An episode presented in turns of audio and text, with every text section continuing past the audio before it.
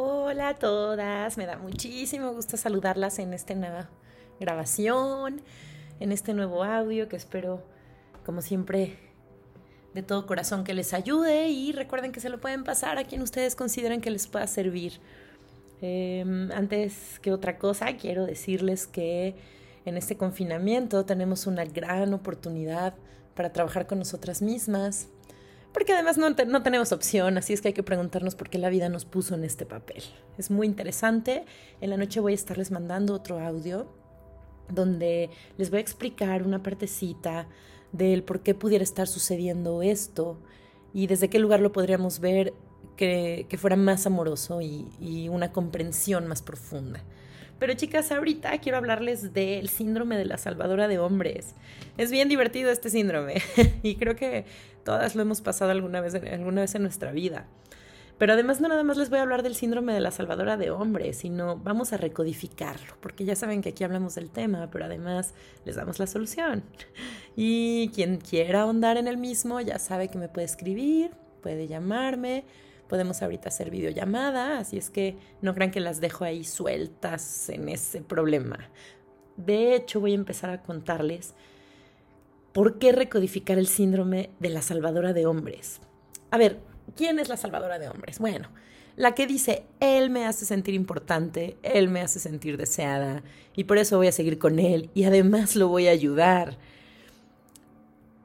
¿Cuánto está una mujer salvadora de hombres dispuesta a sacrificar por este hombre necesitado?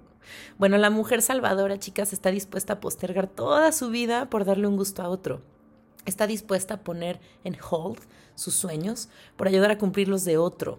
Esto muchas veces se puede confundir con amor, pero ojo, es amor si la otra persona está dispuesta a hacer lo mismo por su pareja.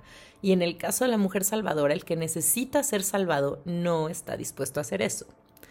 Por un lado estás salvando, pero por el otro te estás perdiendo tú misma, estás perdiendo tu identidad para convertirte en la redentora de alguien. Y si no estás segura que eres una mujer salvadora de hombres, aquí te voy a decir unas señales.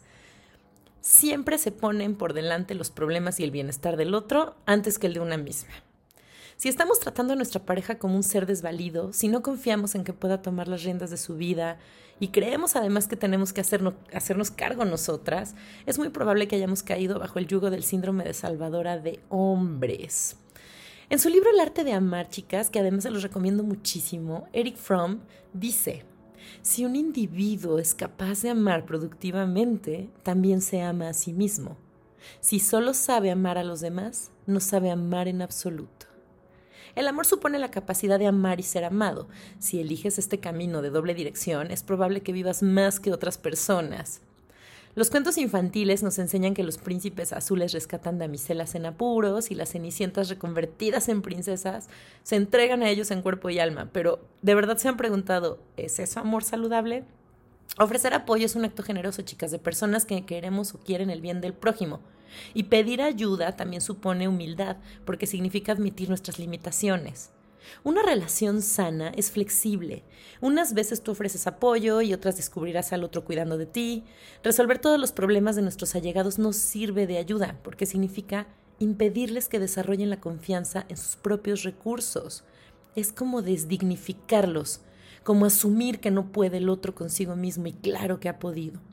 Si haces los deberes de tu hijo, las tareas de tu hijo, eso lo único que logra, por ejemplo, es evitarle la frustración de las malas calificaciones, vas a conseguir que se vuelva inseguro, que se vuelva apático, porque superar retos es uno de los mayores ingredientes que genera fortaleza y bienestar psicológico.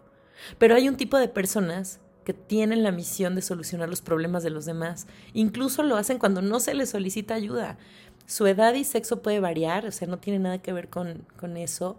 Así como una, la relación que mantienen con el rescatado, chicas, pero el lucimiento mayor de este tipo de rescatadoras se produce en relaciones de intimidad. Este tipo de, personas tienen una enorme habilidad para detectar individuos que sean compatibles con ellas, es decir, que hagan el rol complementario de víctima y que se muestren receptivos ante, ante este furor de querer ser la salvadora. Em, en los análisis transaccionales, pero esto aquí ya estoy hablando un poquito más de teoría, estos análisis estudian los juegos que practicamos con los demás y se habla del triángulo dramático de las relaciones tóxicas. Es decir, podemos interpretar tres roles en nuestra vida.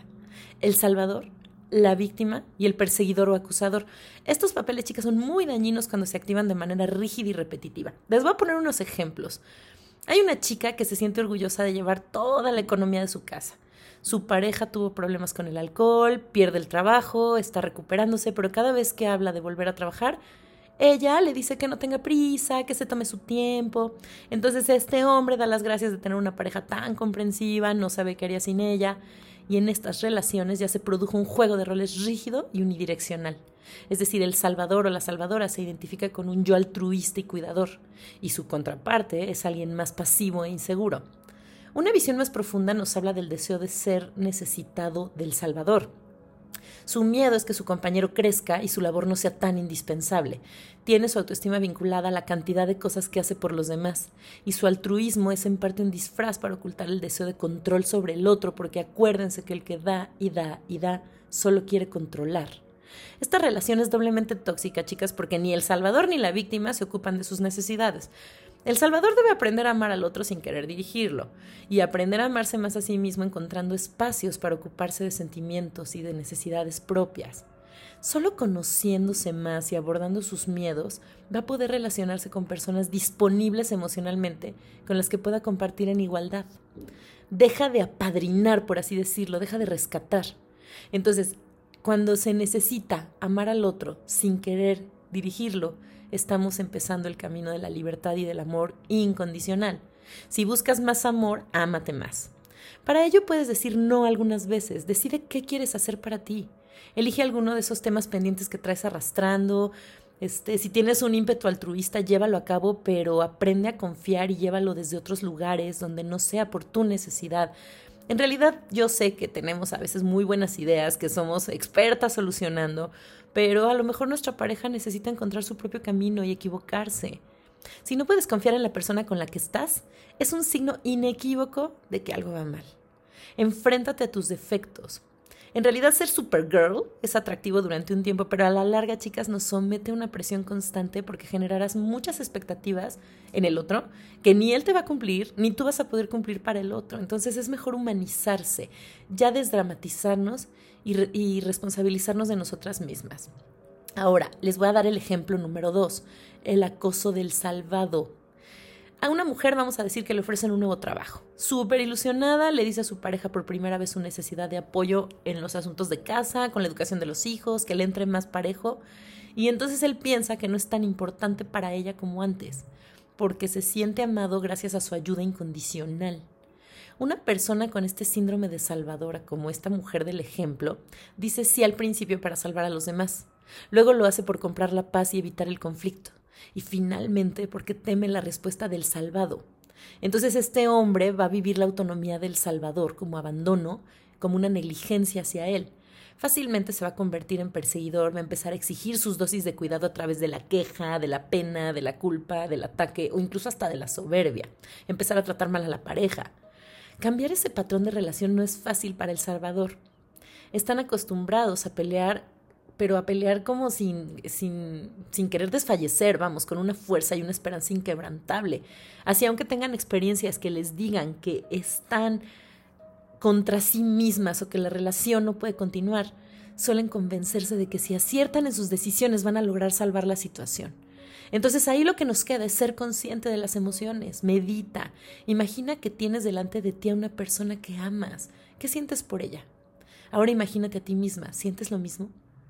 Si no te quieres a ti misma, ¿cómo vas a hacerlo con los demás? Vuélvete un poquito egoísta, no pienses solo en ti misma, pero sí primero. Es posible que este tema te genere una resistencia, que este cambio que ya es obligado, que te está obligando a moverte, te genere resistencia, pero tienes que entender algo, no eres imprescindible, nadie lo es. Entonces, ¿qué hacemos? Bueno, si estamos tratando a nuestra pareja como un ser desvalido, si no confiamos en que pueda tomar las riendas de su vida, si creemos que tenemos que hacernos cargo nosotras, es muy probable que hayamos caído bajo el yugo del síndrome de Salvador.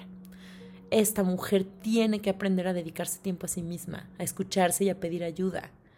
Aquí ya sabes que si quieres sanar, me puedes escribir Pero chicas, espero que este síndrome de la salvadora nos ayude a identificarnos, igual nos puede este, dar un, poquito de luz con respecto a dónde estamos paradas. No tenemos que encajar en todo lo que les estoy diciendo, pero si nos descubrimos por ahí, pues hay que trabajar autoconcepto, hay que trabajar autoestima, hay que trabajar este, autopercepción y todo eso lo podemos hacer empezando por el amor propio, por descubrirnos a nosotras, por escucharnos, de verdad saber quiénes somos, y chicas, yo desde aquí les mando un beso, un abrazo bien, bien cariñoso y cualquier cosa, pues aquí estamos. Saben dónde y cómo encontrarme.